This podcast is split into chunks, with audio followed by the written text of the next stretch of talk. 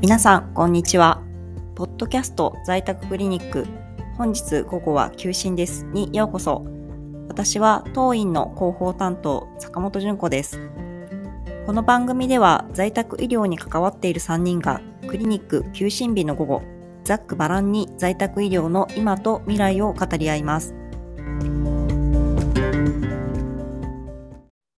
今日は夕方になっても二人ともまだ帰ってこないし、静かな午後だったね。ルーク、そろそろ家に帰る？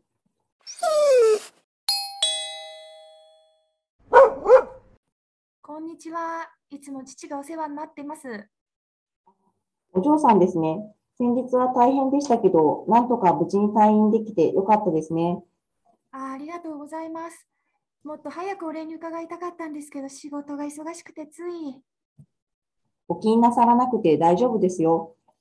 ちょっとコーヒーでも入れてきますね。あすいません。実は今日ご相談したいことがあってお邪魔したんです。あ、じゃあ先生方が帰ってくるまでゆっくりしててください。はい、いえいえいえ、あの、実は今日は坂本さんにご相談したいことがあって。え、あ、そうなんですか。私でよければ、もちろんお話を伺います。あの、実は親戚のおばが父にいろいろ話したみたいなんですよね。で急に父が在宅ではなくて病院に入院したいって言い出してしまったんですよ。そうなんですか。どんなお話をされたんでしょうか。うん、これから症状がだんだん辛くなって在宅だと病院みたいなちゃんとした治療が受けられないとか母が認知症だから十分な介護もしてもらえなくなるとか、うん、そうなんですね。うちの先生方は外科医としての経験も豊富なので、病院で行っている医療はほぼ全部在宅でもできますよ。介護も私たちだけでなくて、訪問看護師、ケアマネージャー、訪問薬剤師、訪問理学療法士が全員でチームを組んでいるので、十分サポートできるんですけど。私はそれを十分理解をしているんですけども、おばがね、なかなか理解してくれなくて。そうですか。困りましたね。もしもし、ポッドキャスト在宅クリニック、あ、訪問看護師の宮田さんですね。いつもお世話になっております。ええ、今ちょうどお嬢さんがうちのクリニックに来ておられますよ。えあ、はい、はい。訪問したら痛みがひどくなって血圧も下がっている。了解しました。今、先生方2人とも往診中なので、すぐ連絡してもらって、そちらに休憩してもらいます。すぐ連絡を入れるように伝えますね。お嬢さんにも伝えておきます。お嬢さん、お父さんの状態がちょっと良くないみたいです。三木先生と河原林先生に連絡を入れるので、少し待っていてください。え、はい。もしもし、三木先生ですか？クリニックの坂本です。今、訪問看護師の港さんから連絡があって、公園通りの胃がんの患者さんが急に痛みがひどくなって血圧も下がっているようなんです。すぐそちらに向かえますか？原林先生は、あ、今ご一緒なんですかはい。じゃあ一緒に向かってください。今ここにお嬢さんもおられるので、私もお嬢さんとそちらに向かいます。え、ルークも行くの？そう、わかった。じゃあ行くよ。あ、私もご一緒させていただいていいですか？もちろんです。すぐ出ましょう。あ、寒くなってきましたね。もう暗くもなってきてますし、雨も降ってきましたね。こんにちは。クリニックの坂本です。お嬢さんも一緒です。雨の中ありがとうございます。先生方いらっしゃってますよ。あ、おばさん、ありがとう。お父さん大丈夫ですか？うん、ちょっと落ち着いたかな。でもまだ症状の説明受けてなくて。あお嬢さんも一緒ですね。もう大丈夫ですよ。ちょうど三木先生と訪問薬局で薬剤師さんたちと勉強会の打ち合わせをしていたところだったんです。えー、すぐその場で薬の準備をしてみんなで駆けつけました。あら、ルークも一緒なんだ。ご苦労さんだね。電話がかかってきた時にね、ちょうど薬局で原林先生と打ち合わせしたところだったんで、看護師さんにね、実はスマホを使って遠隔でつないでもらって、お父さんの様子見せていただきました。だからね、すぐにモルヒネの舌下錠と、えー、持続皮下中用にモルヒネをポンプにね、セットしてもらって持ってくれたんです。薬剤師さんもね、ほら、さっきそこにいるみたいに一緒に来てくれて、在宅の酸素もセットしてくれたから万全ですよ。今はもう痛みもだいぶ良くなってきたみたいだし、もうね、やっと眠れたみたいだね。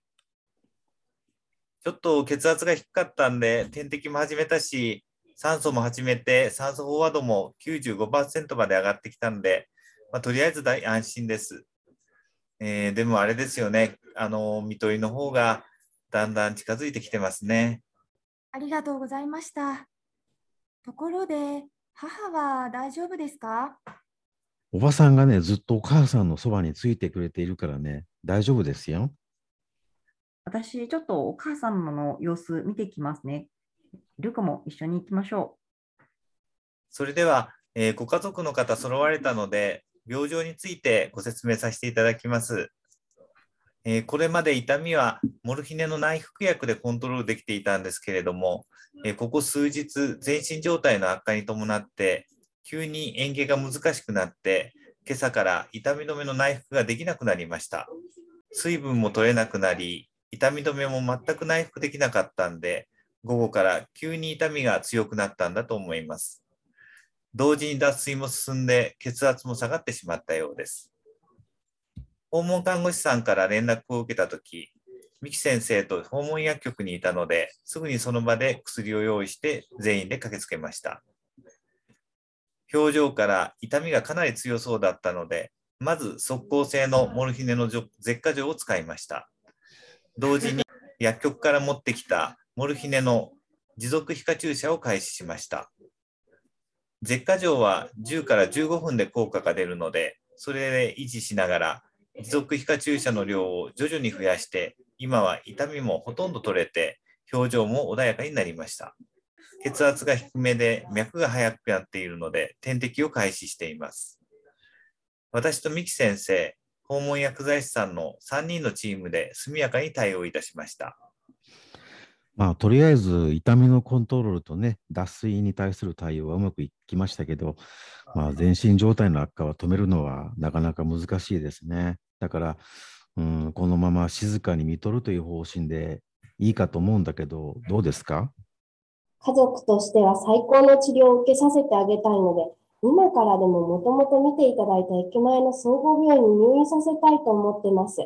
今から手配していただけますか？あ、おばさん、あの、私は反対です。母と一緒にここで見とってあげたいんです。あなたは病気のこと何も知らないのに適当なこと言わないで。だいたい在宅医療では十分な医療が受けられないでしょう。たとえ1分でも長生きさせてあげたいでしょ？う。うん、あの、私、クリニックの皆さんと母も交えて何回もお話をしてるんですよね。で在宅で見とるって決めたんです。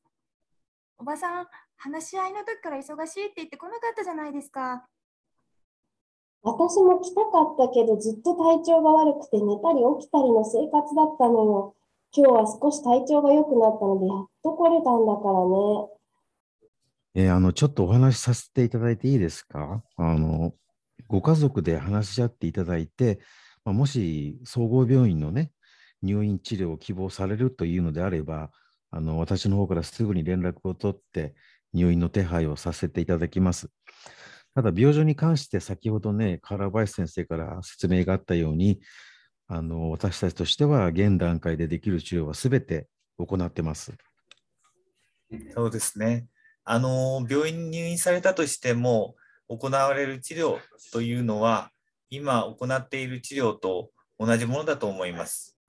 病院だと心電図モニターをつけて看護さんの詰め所で24時間監視してくれるじゃないですか。在宅医療でも可能なんですか、えー、病院だと患者さんが重症の時は確かにね、体に心電図のモニターをつけて、詰め所でそのモニターを24時間監視してるんですけどね、あの、がん終末期の患者さんの場合、心電図モニターをつけるっていうのは、急変した時にね、すぐに気がついて、まあ、お家の方に連絡をするためのものなんですよね。私もあの唐林先生も数年前まで急性期の病院で外科医として消化器がんの治療に携わってきました。手術をしてその外来で抗がん剤治療を行ってきたんだけど抗がん剤が効かなくなって治療法がなくなった時はねもう緩和ケアの先生に紹介しちゃって最後はもう会話緩和ケア病棟でまあ見とってもらってたんです。だから結局その時って最後までね見てあげることができなかったです。でも数年前からね、こうやって在宅でがん末期の患者さんを見とってあげることができるようになって、実はね、初めて気がついたことがあるんです。人って生まれた時は何も持たずに現れて、亡くなる時は何も持たずに旅立っていきますよね。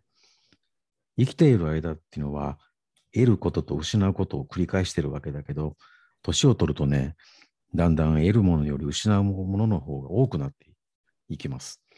そしてね、人が最後に臨終を迎えるとき、最後にね、残されるのは何かっていうとね、その人自身の思い出とね、あと家族だけなんですよね。僕らも病院で働いてるときは分かんなかったんですけどね、在宅で患者さんを見とるようになって気づいたのは、在宅で見とるっていうことは、患者さんに残されたもの、だから思い出と家族をね、最後の一瞬まで守ってあげるということなんですよね。在宅ならば生きてきた思い出と思い出を共有してきた家族に囲まれて旅立つことができます。でも、病院だと看護師と医師が部屋を訪れるとき以外は、まあ、病室の白い壁だけを見つめて一人で過ごすことがほとんどです。娘さんもね、私たちもお父さんにはそういう思いはさせたくないんです。ただ、それでもどうしても病院ってっていうご希望ならばね、今から手配させていただきます。私も娘さんとお母様、そして患者さんご本人と何回かお話しする機会がありましたけども、ご本人はなるべく入院はしたくない、できる限り家にずっといたいと言われていました。往診の時、私とルークも時々先生に同行していますけれども、ご本人もお母様も自宅で過ごすことができるのを本当に喜んでくださっていましたよ。うん、そうですねあの私もたくさんの方々をお見送りしてきたんですけれどもやはり病院で亡くなるよりもご自宅で亡くなられた時の方が患者さんも、えご家族も、えすごくこういいお顔をされてるのが印象的です。まあ、これから何を目標するかっていうのが大事なんですけれども、これからは一日でも長く生きるということを目標にするような時期ではないんだと思います。お父様があの幸せだなと感じながら旅立てるようお手伝いするような時期になっていると思います。体の痛みや苦痛を取ることは私たちが責任を持って行います。ただ、心の痛みを取ることは、やはりご家族の力に勝るものはありません。本人が過ごしたいところで過ごさせてあげて、まあ、本人、ご家族、お互いに伝えたい言葉を伝え合っていただいて、で、最後まで一緒にいていただいて、安らかなお見送りができればなと思っています。もしお許しいただければ、このまま自宅でお見送りをさせていただきたいなと思っています。お父さんも自分がそう長くは生きられないって分かってきたみたいで、できればクリニックの皆さんと訪問看護師さんたちに見てもらいながら、家で母と一緒に過ごしたいって言ってました。うーん、わかりました。本当にたくさんの方々が兄に関わってくれたんですね。兄が希望するなら、このままここで見取りたいと思います。兄は幸せですね。さっきあの人が亡くなる前は失うものばかりと言っていましたけどね、実はあそこにいるルークはね、お父さんとお母さんにね、最後の思い出をいっぱい作ってくれてたんですよ。兄が元気な頃、このうちでも犬を飼っていて、本当に可愛がってました。あの子は先生のお家のペットなんですか？いえいえ、立派なうちのスタッフなんです。ああ、もうこんな時間だ。ちょっと容体も落ち着いたし、まあ一旦引き上げましょうかね。うん、ご家族でゆっくり過ごしてください。坂本さん、あの遠隔モニター持ってきてくれたかな？はい、もちろんです。それを置いていきましょうね。えっ、と、心電図モニターではないんですけれども、これをお父さんの枕元に置いていただくと、呼吸数を感知して、えーある回数以下になると、クリニックにアラームが届きます。えーもちろん何かあったらクリニックに電話をいただきますけれども、そのアラームで私たちもしっかりモニターできてますので、ご安心いただければと思います。今は在宅医療でもそんなことができる時代なんですね。よろしくお願いいたします。実は昨日家族で話し合ったんですけど、母が一人になったら心配なので、横浜からここへ引っ越そうかなって思ってます。そうなんですか？クリニックも患者さんが増えてきて忙しくなってきたので、澤田さんに手伝ってもらえると嬉しいんですけど、考えておきますね。そうですね。あ、もう日付も変わって今日はクリスマス、クリスマスですよ。ねえ、さて、ルーク、そろそろみんなで帰ろうか。寒いと思っていたら、雨が雪になってますよ。本当ですね。道も白くなってますよ。でもなんだかお腹空いてきましたね。じゃあ帰り道なんか美味しいものでもね、買って帰りましょうかね。賛成賛成。はい。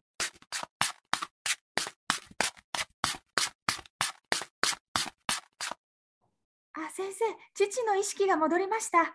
みんなの顔見て笑ってくれました。よかったですね。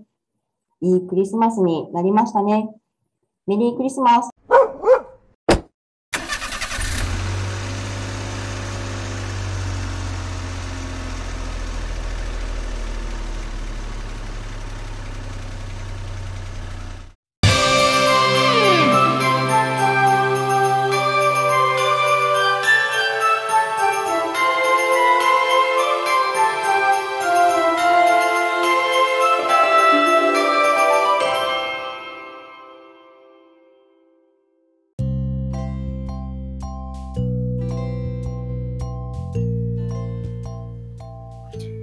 て、そろそろお別れの時間となりますが、皆様いかがでしたでしょうか？